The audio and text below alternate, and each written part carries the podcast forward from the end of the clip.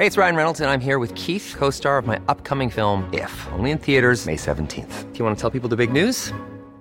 All right, I'll do it. Sign up now and you'll get unlimited for $15 a month in six months of Paramount Plus Essential Plan on us. Mintmobile.com slash switch. Upfront payment of $45 equivalent to $15 per month. Unlimited over 40 gigabytes per month. Face lower speeds. Videos at 480p. Active Mint customers by 531.24 get six months of Paramount Plus Essential Plan. Auto renews after six months. Offer ends May 31st, 2024. Separate Paramount Plus registration required. Terms and conditions apply if rated PG. Heraldo Radio. El Heraldo Radio presenta Cámara de Origen, un nuevo espacio para enterarnos del trabajo de las legisladoras y legisladores en los Congresos de México. En Cámara de Origen tiene la palabra Carlos Zúñiga Pérez.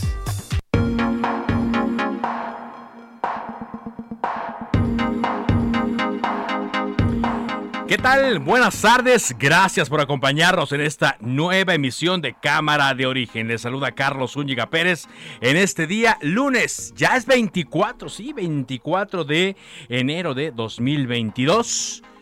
Rapidísimo que se nos está yendo este mes. Y como ha ocurrido desde que comenzamos el año 2022, hay intensa intensa información. Hoy vamos a poner la atención a lo que ha ocurrido en la bancada de Morena en la Cámara de Senadores, toda vez toda vez que hay un posicionamiento de 30 senadores en contra de la creación de esta comisión especial del Senado para investigar las injusticias en Veracruz lo que viene a denotar esta fractura que hay, esta división que hay en el grupo parlamentario de Morena en la Cámara de Alta y que también, de acuerdo a algunos, ponen entredicho el futuro político de Ricardo Monreal, su futuro como coordinador. Pero de eso vamos a hablar, vamos a tener distintas versiones el día de hoy, además de las noticias del momento. Por lo pronto, escuchemos cómo va la información a esta hora del día. Comunidad del CIDE bloquea la autopista México-Toluca.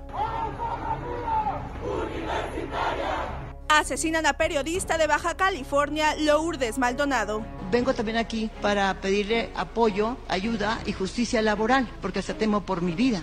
Porque se trata de un personaje fuerte en política, lo hago porque se trata de su senador con licencia y su candidato, próximo candidato a la gobernatura de Baja California, el licenciado Jaime Bonilla. Lamentablemente pues sucedió esto, la asesinan. No se puede así en automático vincular una demanda de tipo laboral a un crimen. Quiero también decirles que yo tengo un testamento político con estos antecedentes del infarto, la hipertensión, mi trabajo que es intenso, tener en cuenta la posibilidad de una pérdida de mi vida. ¿Cómo queda el país? Tiene que garantizarse la gobernabilidad. Entonces tengo un testamento para eso. Claudia Sheinbaum. Yo la verdad sentí, no sé ustedes, pero en el video del domingo era como si el presidente estuviera hablando con, con alguien muy cercano, ¿no? Esa es la cercanía del presidente con el pueblo de México. Esa es la familiaridad, esa es eh, la gran virtud que tenemos los mexicanos de tener un presidente como Andrés Manuel López Obrador. Entonces hay presidente para largo y hoy lo vimos en muy buen estado de salud y nuestro cariño y nuestro saludo al presidente de la República. Ricardo Anaya. Hoy Delfina es nada menos que la secretaria de Educación de López Obrador. Y según López Obrador, que ahora sí se iban a castigar los delitos electorales. Además que le faltó decir una cosa, que se van a castigar los delitos electorales, pero siempre y cuando los delincuentes no sean de Morena. O sea, para irnos entendiendo, a sus delincuentes, los protege y hasta los defiende. Y así más de la información del día. El gobernador de Puebla, Miguel Barbosa, ha hecho algunos cambios en eh, su gobierno después del escándalo que ha provocado este caso del bebé que fue encontrado muerto. Bueno, el cadáver del bebé que fue encontrado en un basurero del penal de San Miguel, ahí en Puebla. Que luego ya nos hemos enterado de cosas para, en serio, ¿eh? Cosas para poner los pelos de punta. Este cadáver del bebé fue robado de un penal aquí en Iztapalapa de San Nicolás Tolentino y que lo usaron quién sabe para qué fines allí en el penal de San Miguel. Imagínense hasta dónde estamos llegando, ¿no? Pero bueno, el gobernador de Puebla, Miguel Barbosa, ya designó como titular de la Secretaría de Seguridad Pública a Daniel Iván Cruz Luna, mientras que como subsecretario de Centros Penitenciarios estará Jorge Pérez Melchor. Ojalá, ¿eh? Y ojalá en serio hagan algo para mejorar las cosas en este penal que está catalogado como uno de los peores de acuerdo al ranking de la Comisión Nacional de los Derechos Humanos. La primera causa de muerte en el primer semestre del año pasado, es decir, del 2021, fue la COVID-19. Entre enero y junio de 2021, las defunciones ocuparon el primer lugar con 149.159 casos. Después, ya después, pero quedando atrás las enfermedades del corazón, que eran antes la primera causa de muerte en el país. Y después la diabetes, que ya queda en un alejado tercer lugar se contabilizaron casos confirmados de COVID-19 y también los sospechosos, aquellos de los cuales pues no hubo una confirmación, pero que todos los eh, síntomas indicaban que sí, la persona falleció por COVID-19. La UNAM informó este lunes los protocolos que se van a seguir en sus instalaciones para el inicio del ciclo escolar el próximo día lunes 31 de enero. Será el Consejo Técnico o interno de cada facultad o escuela la que determinará la modalidad en la que se regresará a clases, ya sea presencial o a distancia o quizá en alguno mixto. Es momento que la comunidad del CIDE mantiene bloqueada la autopista México-Toluca, dirección a la Ciudad de México para exigir el diálogo al gobierno. Denuncian que la Asamblea General de Asociados del CONACIT aprobó la modificación de los estatutos de la institución, con lo cual se legitima el nombramiento de José Antonio Romero Toyaeche como director. Ya, de hecho, hasta el alcalde de Coajimalpa, Adrián Robalcaba, ha acudido al punto para dialogar con los estudiantes, intentando que reabran eh, la vialidad, intentando que dejen pasar incluso ambulancias, cosa que no se ha logrado. La Asociación Mexicana de la Industria Automotriz manifestó su rechazo a la iniciativa de reforma eléctrica, al argumentar que los cambios que se proponen podrían complicar el abasto de energía en el país. Y la audiencia del exdiputado federal Benjamín Saúl Huerta Corona por el proceso penal que enfrenta por el delito de violación equiparada agravada fue pospuesta debido a que el menor agraviado tiene síntomas de COVID-19. Vámonos contigo, Elia Castillo, a la información que adelantábamos desde la semana pasada aquí en Cámara de Origen, a través del Heraldo Radio, que hoy comenzaba la reunión plenaria de los diputados de Morena con la presencia de integrantes del gabinete del presidente López Obrador. ¿Cómo van las cosas en este día, Elia? Te escuchamos. Muy buenas tardes, Carlos. Te saludo con gusto. Así es, el día de hoy pues inició esta reunión plenaria de la fracción parlamentaria de Morena aquí en el Palacio Legislativo de San Lázaro. Te comento que pues el día de hoy, eh, durante el transcurso de la mañana y esta tarde, pues eh, desfilaron por, por este salón Aurora Jiménez del Palacio Legislativo de San Lázaro, el secretario de Gobernación Adán Augusto López, el canciller Marcelo Ebrard, así como el director de la Comisión Federal de Electricidad y también el presidente nacional de Morena, Mario Delgado. Te comento que estos encuentros fueron a puertas cerradas, sin embargo, hace unos momentos el coordinador de la fracción parlamentaria de Morena aquí en la Cámara de Diputados, Ignacio Mier, pues dio algunos detalles de lo que se ha comentado, que se ha platicado o discutido durante esta reunión plenaria. En este contexto, te comento que el eh, presidente nacional de Morena, quien acompañó al coordinador en esta conferencia de prensa, pues fue cuestionado sobre este eh, testamento político del presidente Andrés Manuel López Obrador luego de que se le realizara una intervención, intervención médica, este cateterismo. Bueno, el eh, presidente nacional de Morena negó que haya algún temor por eh, que le ocurra algo al presidente de la República, aseguró que hay presidente para rato y confió en que bueno que no será necesario abrir justamente este testamento político eh, hecho o creado por el titular del ejecutivo. Te comento que el eh, canciller Marcelo Ebrard bueno entre los temas que tocó durante su reunión con los diputados federales de Morena fueron diversos principalmente la compra de vacunas contra la COVID-19 así como el problema que tiene México con el tema de eh, pues el contrabando de armas a México. Fueron de los temas, temas principales que se abordaron durante esta reunión que te digo. Todos estos encuentros fueron de carácter privado. El, tanto el, el secretario de Gobernación como el canciller no dieron declaraciones a medios de comunicación. El eh, titular de la Comisión Federal de Electricidad, dio una breve entrevista a medios de comunicación en donde aseguró que pues están mal los eh, expertos que están participando en el Parlamento abierto de la reforma eléctrica, pues están mal quienes están en contra de la propuesta del presidente Andrés Manuel López Obrador, eh, rechazó nuevamente, insistió en que no se afecta la inversión privada y que la reforma del presidente Andrés Manuel López Obrador pues es lo mejor que le puede pasar al país. Este es el reporte que te tengo, Carlos. Bueno, gracias, muchas gracias eh, por, por este reporte, Elia.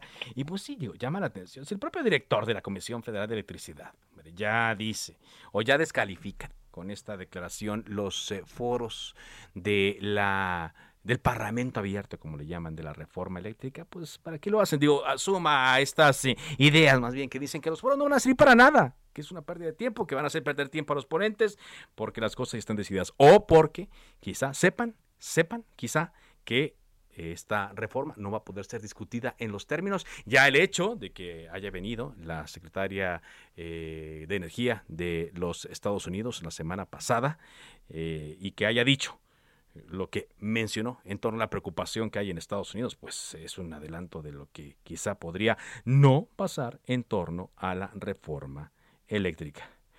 Nos informan de última hora que eh, pues eh, ya ha sido desbloqueada la autopista México-Toluca, no, la carretera la libre, la México libre, perdón, la, libre, perdón, carretera libre México-Toluca que estaba siendo bloqueada desde hoy por la mañana cerca de las nueve y media por estudiantes del CID y parte de la comunidad eh, académica. estaremos atentos a lo que ocurra.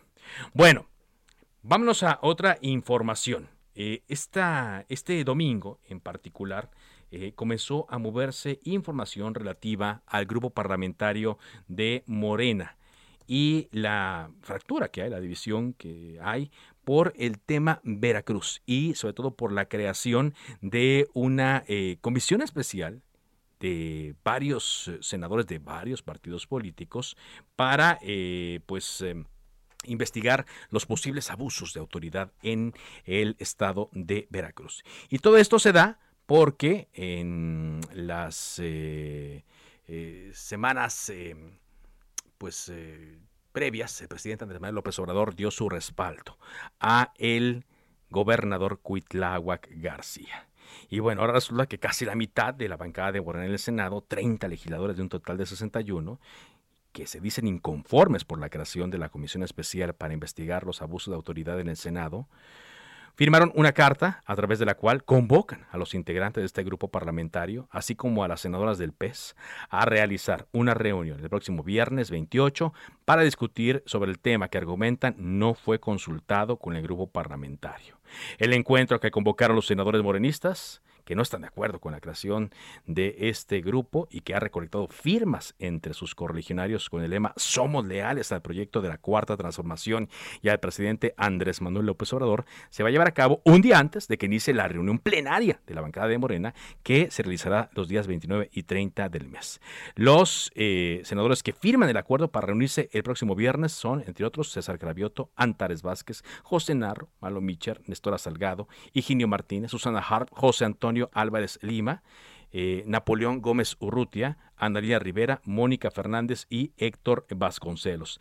También la firman José Luis Pech, María Celeste Sánchez, Roselena Jiménez, Arturo Burs, Gilberto Herrera, Berta Carabeo, Blanca Estela Piña, Rafael Espino, Arturo eh, Mo Cuauchich, Eva Galás, Ernesto Pérez Astorga, Gloria Sánchez, Daniel Gutiérrez, María Antonia Cárdenas, Ovidio Peralta, María Merced González, Gerardo Novelo y Marta Guerrero.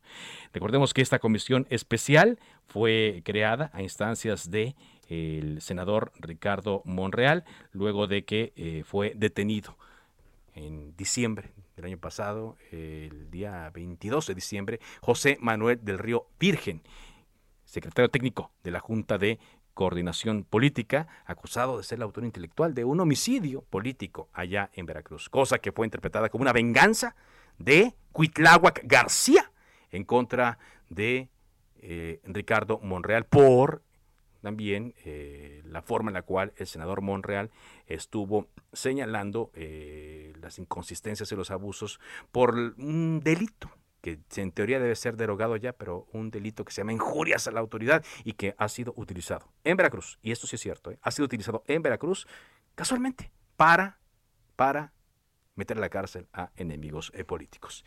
Está con nosotros una de las senadoras que firmó esta carta. Gracias por acompañarnos, senadora Antares Vázquez. ¿Cómo le va? Muy bien, buenas tardes, Carlos. Gracias. A sus órdenes acá. Un saludo al auditorio. Cuéntenos un poco más, eh, senadora, cómo surge la idea de cuando menos estos 30 senadores de eh, convocar a esta reunión y cuál sería el, fin de esta, de esta reunión, porque las especulaciones han llegado a hablar de que quieren quitar a Ricardo Monreal como su coordinador en el Senado. ¿Qué hay de esto, Antares? No, a ver, es muy clara, la, la convocatoria es muy escueta, precisamente para evitar confusiones. Ok. Y esto surge a partir de que esta comisión que se hizo eh, a instancias de la Junta de Coordinación Política del Senado no consideró el proceso parlamentario que debe seguirse. las senadoras y senadores no hemos sido consultados al respecto. En el grupo parlamentario tampoco se nos consultó eh, que se tomó en la Junta de Coordinación Política. Entonces, nosotros queremos abrir un diálogo, Franco, como le hacemos en Morena.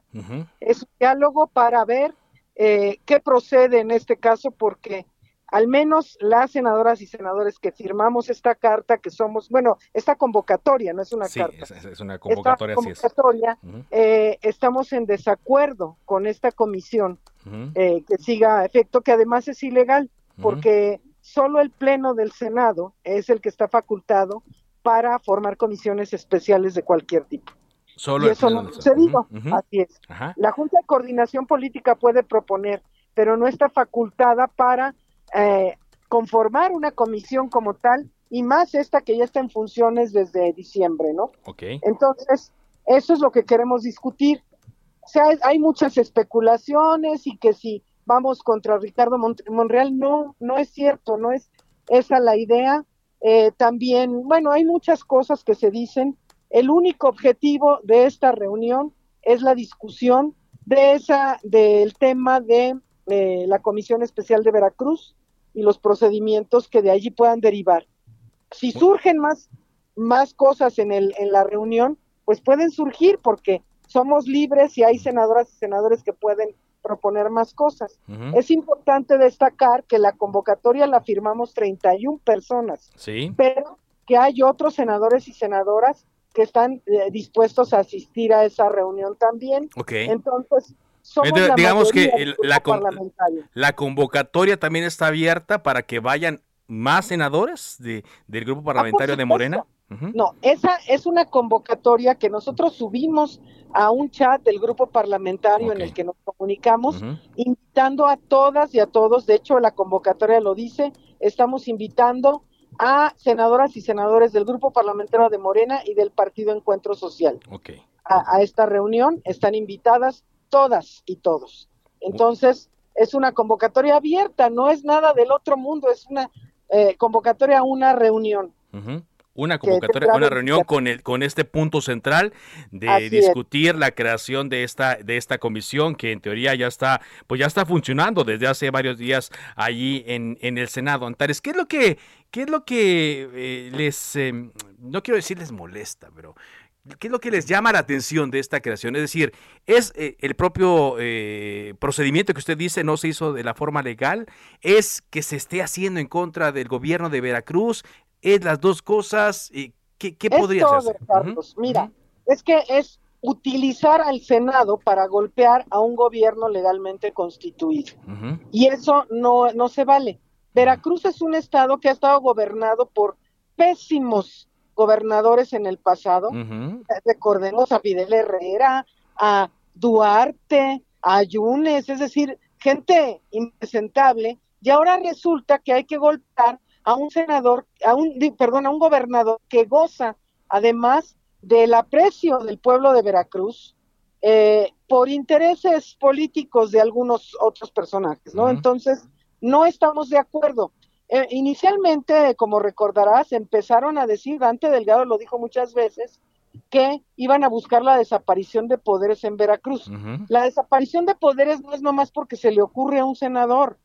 El Senado es un órgano colectivo que está integrado por 128 integrantes y que todas y todos tenemos derecho a voz y a voto. Y eso no lo decide un senador y además, conforme a la ley, hay causales muy específicas para poder eh, decretar una revocación de mandato, que sí es facultad del Senado, pero no es nomás una ocurrencia política de un senador. Entonces, ha sido usada esta comisión para golpear al gobierno de Veracruz sin ningún fundamento.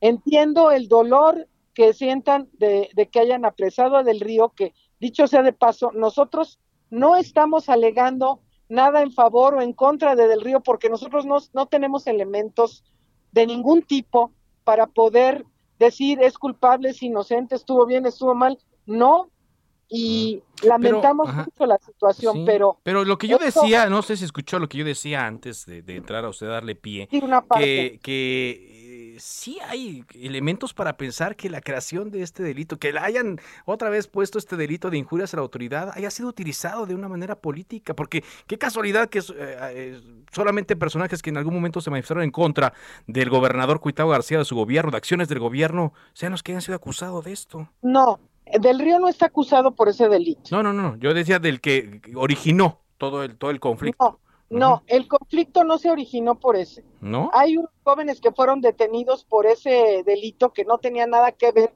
con el caso de Del Río. Y bueno, se comenzó a calentar la plaza con eso, porque sabían que venía el tema de Del Río. La investigación que eh, terminó, bueno, que sigue en curso, pero que llevó a la, a la detención de Del Río Virgen, tenía seis meses de estar eh, avanzando. Entonces ellos sabían que venía eso y entonces empezaron a alegar eh, que había ahí un, un, tema de venganza y cosas así, que no es tal. No. Por cierto, además, que hay eh, la fiscalía, al igual que en el resto de los estados, es autónoma y se fueron, enfilaron la, los ataques hacia el gobernador Cuitláhuac, que no es el fiscal, que no es quien detuvo a nadie, que no es juez tampoco, él o sea, son hay división de poderes. Entonces es una estrategia política en contra de un gobernador que no tiene que ver con el tema. Llama la atención, por ejemplo, que el asesinato que se cometió fue en agravio de un candidato de movimiento ciudadano. Así es. Llama la atención que el líder de ese partido esté alegando porque están ah, siguiendo un proceso respecto al homicidio de su candidato.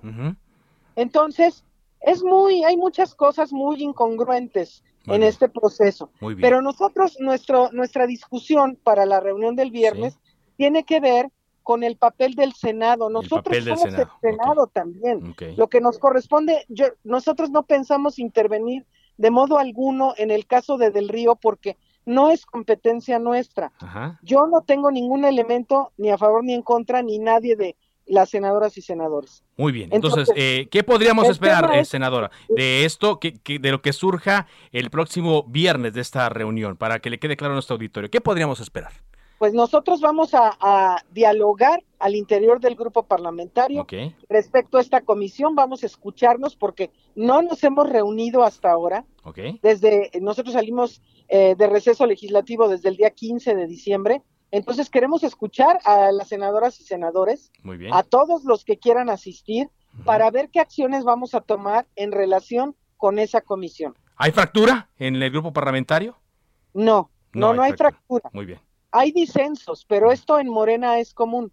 Y así somos y está bien, porque es democracia. Y puede haber disensos y podemos seguir unidos. Y nosotros hemos tenido muchos disensos, no es el primero, pero hemos tenido disensos y siempre podemos salir fortalecidos unidos en un proyecto común. Muy bien. Le agradezco mucho, eh, senador. Bueno, antes de, eso, perdón, eh, tuve acceso a un, a un mensaje que mandó vía WhatsApp Ricardo Monreal, donde se dice dispuesto a dialogar sobre, con los legisladores sobre este tema de la creación. Pidió solidaridad de sus compañeros eh, por este tema y dijo que todos son leales al presidente Andrés Manuel López Obrador. ¿Qué opina de este mensaje? Pues lo celebro, qué bueno que se preste al diálogo, porque lo que queremos es eso. Quienes eh, firmamos la convocatoria, lo que estamos buscando es un diálogo franco, abierto. Muy bien democrático. Gracias, senadora. Le agradezco mucho su disposición.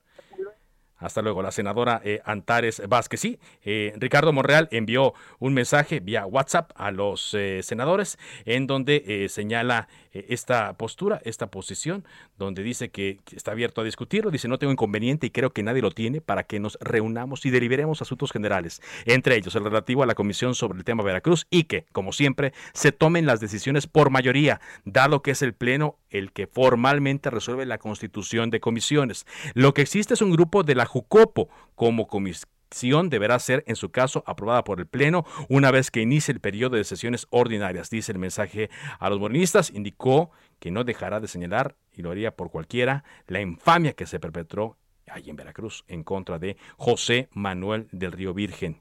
Añadió que del Río y quienes están en su misma posición merecen nuestra mínima solidaridad.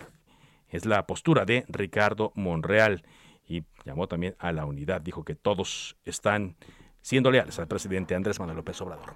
Una pausa y regresamos a Cámara de Origen a través del Heraldo Radio.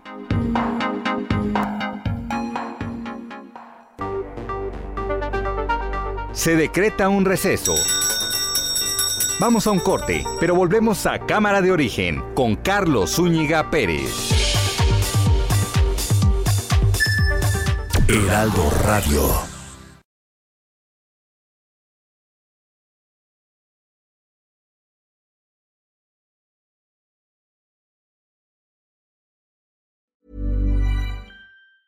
Hey, it's Ryan Reynolds, and I'm here with Keith, co star of my upcoming film, If, only in theaters, May 17th. Do you want to tell people the big news? All right, I'll do it. Sign up now and you'll get unlimited for $15 a month in six months of Paramount Plus Essential Plan on us. Mintmobile.com slash switch.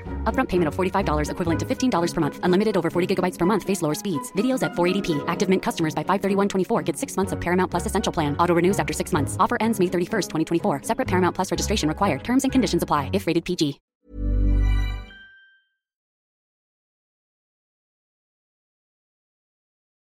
Heraldo Radio.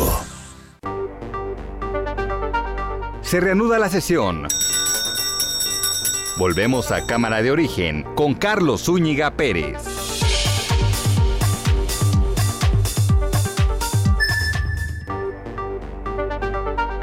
Contacte a Carlos Zúñiga Pérez en Twitter, Facebook e Instagram como arroba carloszup.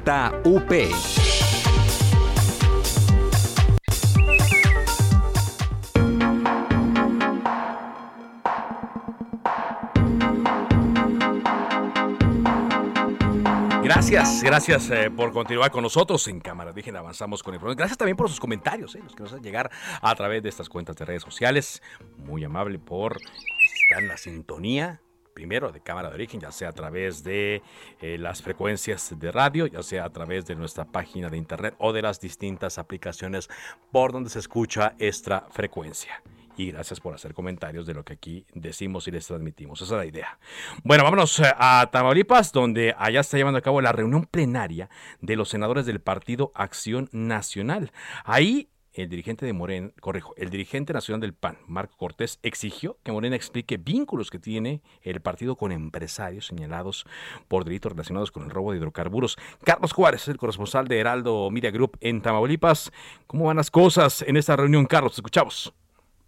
Hola, ¿qué tal, Carlos? Un gusto saludarte a ti territorio desde Tamaulipas. Sí, aquí justamente en la playa Miramar es donde se está realizando esta reunión plenaria de senadores de la República, eh, donde, bueno, pues son los de Acción Nacional quienes están en este evento y que han estado reunidos en eh, justamente en, un hotel de la playa Miramar. Estuvo el gobernador Francisco García Cabeza, pero quien dio la nota fue Marco Cortés, dirigente de Acción Nacional, al señalar que es necesario que el, presidente de Morena, Mario Delgado, explique y de esclarezca todos estos señalamientos que existen en relación a que, bueno, pues eh, según lo que se ha dicho, eh, los hermanos Carmona habían financiado las campañas electorales de Tamaulipas y donde justamente hay que recordar que eh, uno de ellos, Sergio Carmona, fue citado allá en Monterrey. Eh, también eh, dijo que, bueno, pues los mexicanos se merecen, se merecen una explicación porque aseguró hay una situación ahí donde estas personas, estos empresarios, están señalados por el presunto delito de huachicoleo, lo cual daña las finanzas del Estado. Escuchemos parte de lo que dijo eh, este Marco Cortés aquí en Tampico. A Mario Delgado, que aclare su relación con estos empresarios señalados con presuntos vínculos con la delincuencia organizada, señalados por presuntas actividades ilícitas en la entrada ilegal de hidrocarburos a nuestro país, lo que afecta las finanzas del, Estado mexicano y de todos los estados y municipios del país. Carlos.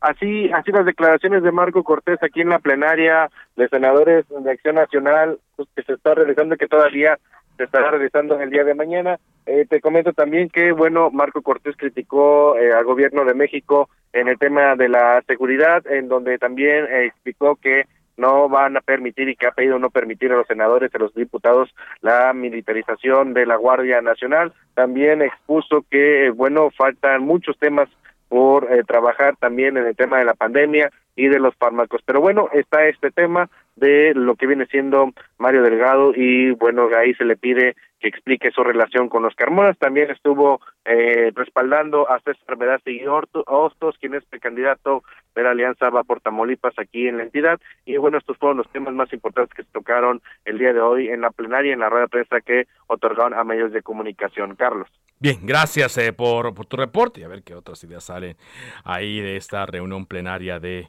el Partido Acción Nacional. ¿Es, es en cuál ciudad eh, me dijiste, Carlos? se está realizando aquí en Tampico, Tamaulipas, aunque las reuniones se están realizando en, en, un hotel de la playa Miramar, ubicada en Madero. En Ciudad Madero, es correcto. Gracias, Carlos, por este reporte. Un abrazo, muy buenas Carlos Juárez, corresponsal de Ardo Media Group en Tamaulipas. Vamos contigo ahora, Javier Ruiz. Ya adelantábamos eh, de una manera muy rápida que se levantó el bloqueo allí en la México-Toluca. Cuéntanos más al respecto, Javier, te escuchamos. Así es, Carlos, ¿qué tal? Excelente tarde. Pues buenas noticias, Carlos, para todos los automovilistas que transitaban sobre la carretera Federal México-Toluca, pues ya informamos de este bloqueo por parte de estudiantes del Centro de Investigación y Docencias Económicas, el CIDE, quienes estaban manifestando pues prácticamente desde las 8 de la mañana que llegaron a este punto.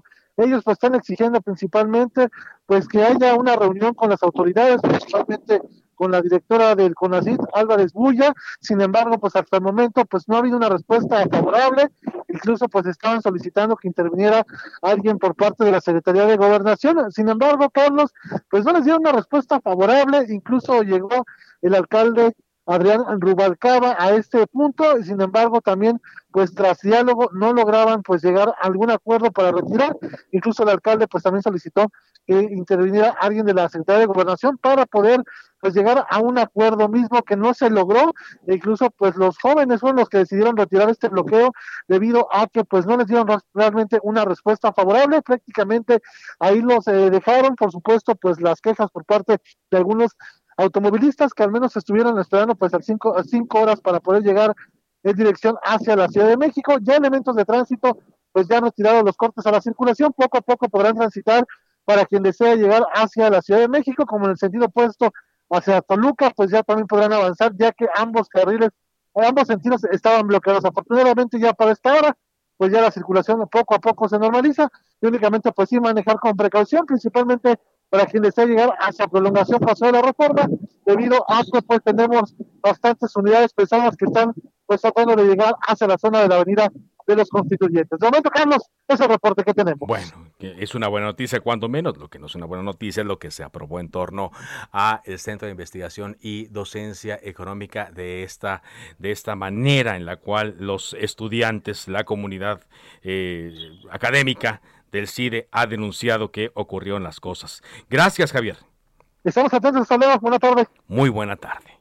Y sí, vamos a estar atentos eh, hoy sobre esta eh, discusión del CIDE, de pues el cambio en los estatutos, lo que vendría a pues eh, reafirmar esta denuncia de la comunidad en donde pues eh, los integrantes de la Asamblea General de Asociados del Centro de Investigación y Docencia Económicas eh, llevaron a cabo estas modificaciones al Estatuto General del CIDE, por medio del cual el señor Romero Tellaeche pues aprueban y hacen que sea válida la designación de el director como director pues de esta institución. Y eh, lo que supimos el día de hoy, dice en su tuit Leonardo Núñez González, dicen, porque la reunión fue en oscurito, Elena Bulla encontró cómplices para su asalto al CIDE y en esta reunión en la que estuvieron Hacienda, el Fondo de Cultura Económica, el CEP, la CENER, Banjico, eh, Secretaría de Economía y el Colmex, eh, pues se tuvo votos en contra de eh, Tatiana Cloutier y de la presidenta del Colegio de México. Bueno, vámonos a otra información. Ayer nos enterábamos ya en la noche de un nuevo crimen, un nuevo crimen contra periodistas en Baja California. Se trata de Lourdes Maldonado López, una periodista que eh, incluso había eh, venido a la Ciudad de México hace mm, cosa de dos años y fracción para denunciar ante el presidente Andrés Manuel López Obrador lo que ella consideraba eh, una situación vulnerable y a pesar de que ella estaba eh, sometida a la protección del el mecanismo que cuida a los periodistas, en teoría y defensor de derechos humanos en Baja California, ayer fue asesinada en su casa. En teoría, nos dicen, tenía escolta, pero la escolta era solamente por ciertos horarios. Bueno, seguramente eso lo sabían los asesinos y aprovechando que ayer no traía escolta, la mataron. Ahora la gobernadora Marina del Pilar Ávila, a la cual estalla este problema de violencia, pero sobre todo de un eh, doble ataque a periodistas, dice que se va a crear una fiscalía especial para investigar esto. Atahualpa Garibay, corresponsal de El Heraldo Media Group allá en Baja California. Cuéntanos más, Atahualpa. No, se cortó la comunicación. En un momento la recupero.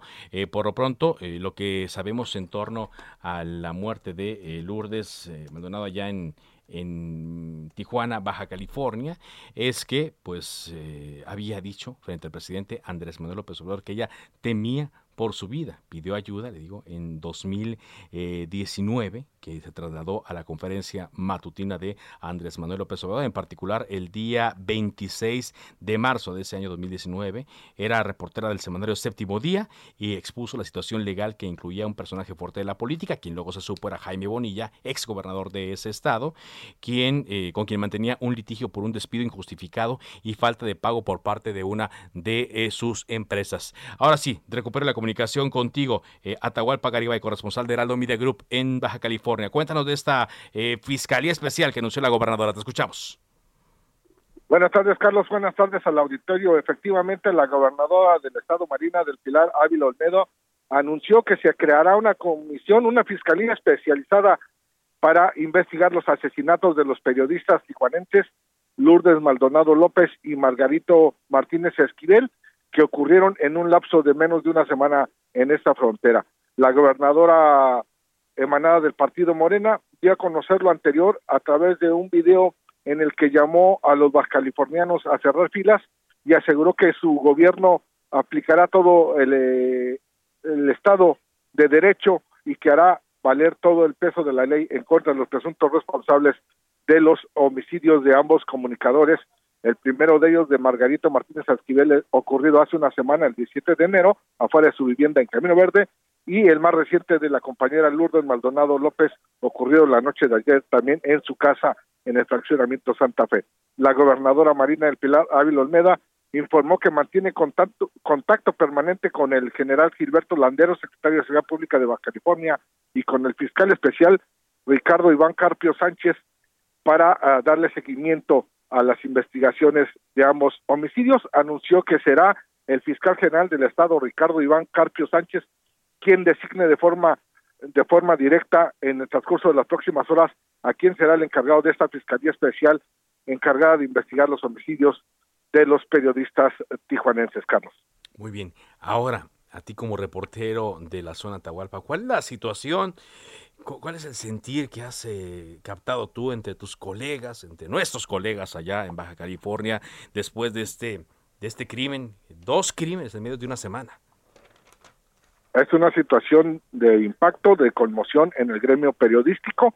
Este mediodía hubo una manifestación medio centenar de reporteros, camarógrafos, fotógrafos se manifestaron afuera del edificio de la Secretaría de Seguridad Pública de Tijuana para exigir que se brinde seguridad en el ejercicio periodístico, que se respeten las garantías y que se proteja la, integridad de quienes día con día se encargan de informar a la sociedad. Carlos, se anuncia también eh, que el día de mañana irán a la Fiscalía General de la República para también exigir lo mismo, que se aclare los homicidios de los compañeros y se den garantías, garantías para poder ejercer el periodismo en esta frontera.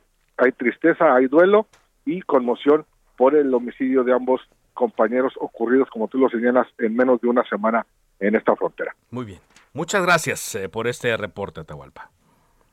Saludos, Carlos. Buenas tardes, Tahualpa Garibay, corresponsal de Heraldo Media Group en Baja California. Bueno, cambiamos de tema, son las 4 de la tarde con 43 minutos tiempo del centro de México. Le decíamos que pues están eh, en desarrollo los foros del Parlamento abierto de la reforma eléctrica y agradezco que esté con nosotros Ramsés Pech, es analista y asesor de la industria energética y también especialista en economía, quien va a participar en estos foros dentro de un par de días. ¿Qué tal, Ramsés? Ramsés, muy buenas tardes.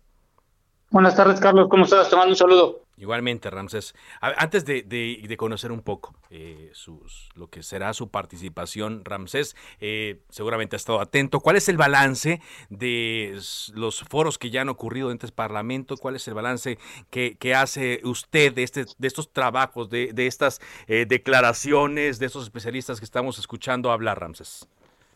Bueno, lo que yo veo es que hay mucha información.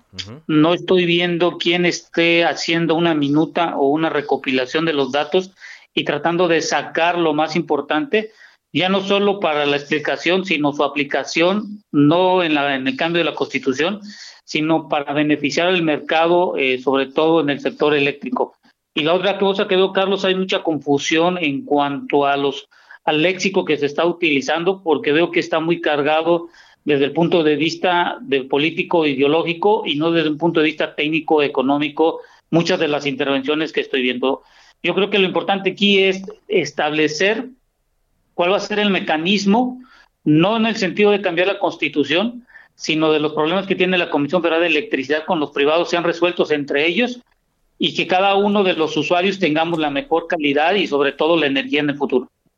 Muy bien, eh, Ramsés. Eh, he estado escuchando yo eh, algunas eh, opiniones y he estado escuchando también cosas que ocurrieron, por ejemplo, la semana pasada, cuando no se dio la participación de Carlos Salazar Lomenín, el presidente del Consejo Jurídico Empresarial, y platiqué aquí en estos mismos micrófonos con el diputado del PAN, Ignacio Loyola, quien decía palabras más, palabras menos, pero básicamente esta era la idea, Ramsés, que no iban a tomar en cuenta lo que se decía en los foros y que eh, él eh, lo, consideraba como que estaban haciéndoles perder el tiempo.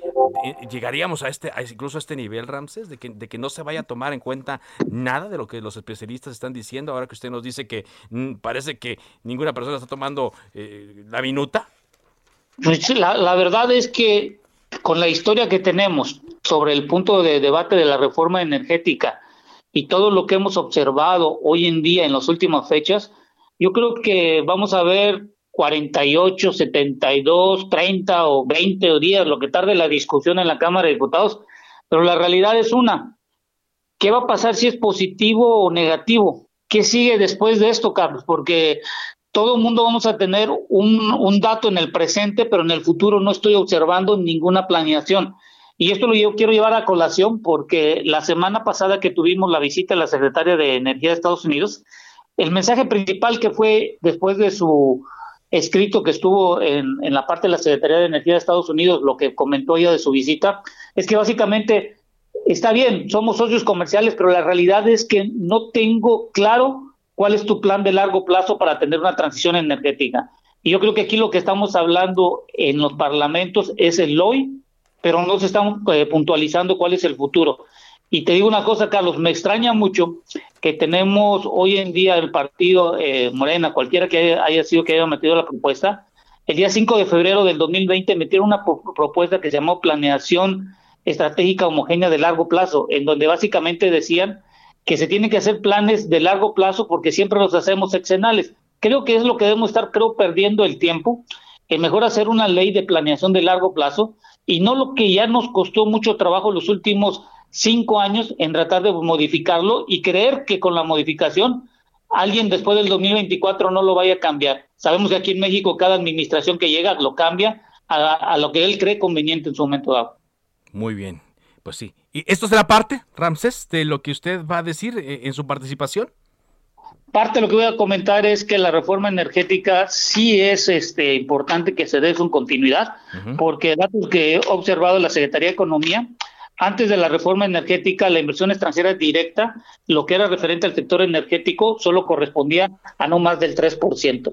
Hoy, al tercer trimestre del 2021, que están cerrando y faltan los datos del 2024, perdón, de 2021 al cuarto trimestre, eh, observé que es casi el 20%, es decir, del 2015 a la fecha ha crecido casi un 17% la emisión extranjera directa en el sector energético. La pregunta aquí es, ¿funciona o no funciona en divisas y sobre todo ingresos y riesgo financiero que lo haga un privado a que lo esté realizando Pemex o la Comisión Federal de Electricidad? Con todo lo que esto implica, ¿no? Que lo que han dicho las personas quienes fueron colocados en esta columna, ¿no? Que dicen en contra de la, de la reforma. Bueno, lo que señalan es que eh, ni Pemex ni la Comisión Federal de Electricidad están listas, no han estado listas y parece que no lo van a estar para poder llevar a cabo todo este trabajo, Ramses.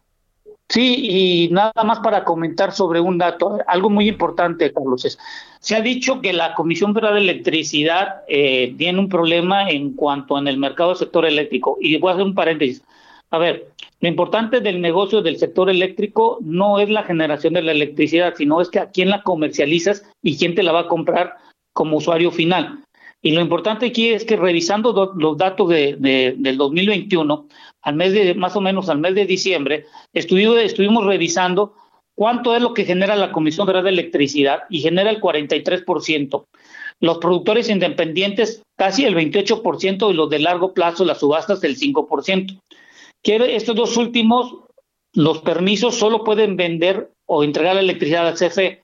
Entonces CFE está controlando de lo que se genera en este país, el 76% del total de la generación de la electricidad. La pregunta aquí es, ¿por qué quieres cambiar la constitución si ya controlas la comercialización del 76%?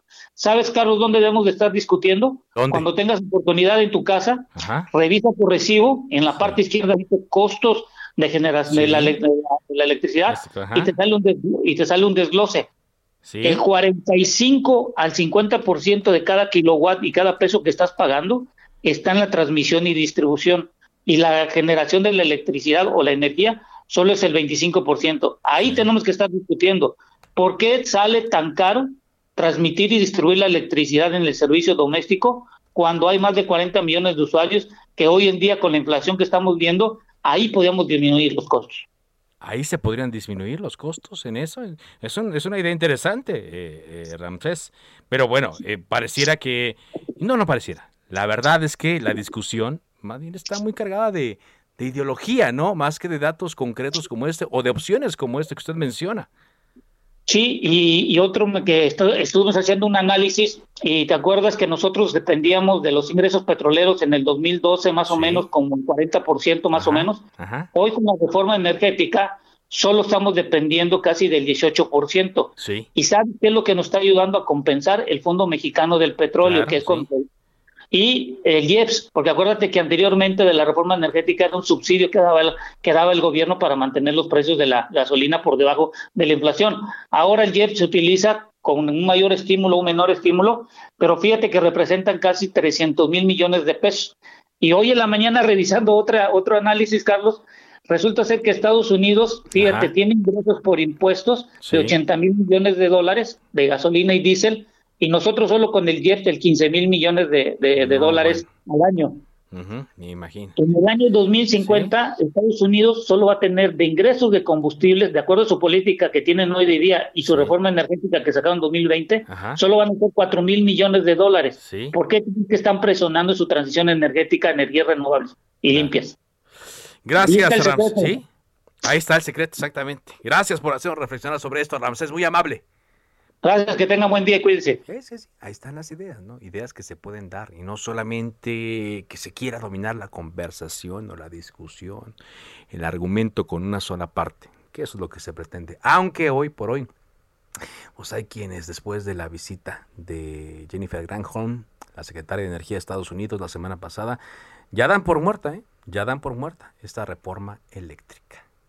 Antes de irnos, le comentamos que la jefa de gobierno de la Ciudad de México, Claudia Sheinbaum, informó que en 2022 se invertirán 26.217 millones de pesos en 478 frentes de obra que priorizan infraestructura educativa para la salud, cultura, movilidad y transporte en la ciudad. Esto es lo que mencionó. Parte de estos recursos son con el gobierno de México, como el caso de la Escuela de Vox o el proyecto eh, del bosque de Chapultepec, naturaleza y cultura. Todo ello nos da una inversión solo para Secretaría de Obras y Servicios de 26.217 millones de pesos en 478 frentes de obra y eh, yo diría que los ejes fundamentales pues obviamente es educación, salud, movilidad y espacio público. Y bueno, también antes de irnos le comento rápidamente que del día 10 de enero a la fecha, el Instituto Mexicano del Seguro Social ha otorgado más de 171 mil autorizaciones del llamado permiso COVID a través de la aplicación IMSS Digital o en línea en la página del Seguro Social. Este trámite se otorga en una sola ocasión y hasta por siete días. Si se requiere más tiempo, la recomendación es que se acuda con un médico para que se practique un examen y se define la conducta terapéutica a seguir. Recordemos que con el permiso COVID, el trabajador obtiene incapacidad y eh, también hasta el pago de su cuenta bancaria. Esto para evitar eh, lo que vimos, el fenómeno que vimos a inicio de año, sobre todo con esta ola que nos sigue golpeando de COVID-19, que muchos iban a hacer fila a buscar su prueba, a buscar su permiso cuando el INS dice que no es necesario. También señala que es importante que los empleadores de México reconozcan el permiso COVID, ya que los efectos legales y administrativos son equiparables a una incapacidad temporal para el trabajo. Y sí, ojalá y ya las instancias del trabajo, tanto la Secretaría del Trabajo a nivel local, en todos los estados, como en la Ciudad de México y la Secretaría del Trabajo a nivel federal, pues hagan lo propio con los empleadores. Ya nos vamos, gracias por habernos acompañado. Quédese en Heraldo Radio enseguida, referente informativo. Mi nombre es Carlos Zúñiga Pérez, por ahora es cuanto. Buenas tardes y cuídese mucho. Se cita para el próximo programa. Cámara de origen, a la misma hora, por las frecuencias de El Heraldo Radio. Se levanta la sesión. Heraldo Radio 98.5 FM, una estación de Heraldo Media Group, transmitiendo desde Avenida Insurgente Sur 1271, Torre Carrachi, con 100.000 watts de potencia radiada. Whether you're a morning person or a bedtime procrastinator, everyone deserves a mattress that works for their style. And you'll find the best mattress for you at Ashley. The new Temper Adapt collection at Ashley brings you one of a kind body conforming technology, making every sleep tailored to be your best. The collection also features cool to the touch covers and motion absorption to help minimize sleep disruptions from partners, pets, or kids. Shop the all new Temper Adapt collection at Ashley in store or online at ashley.com. Ashley, for the love of home.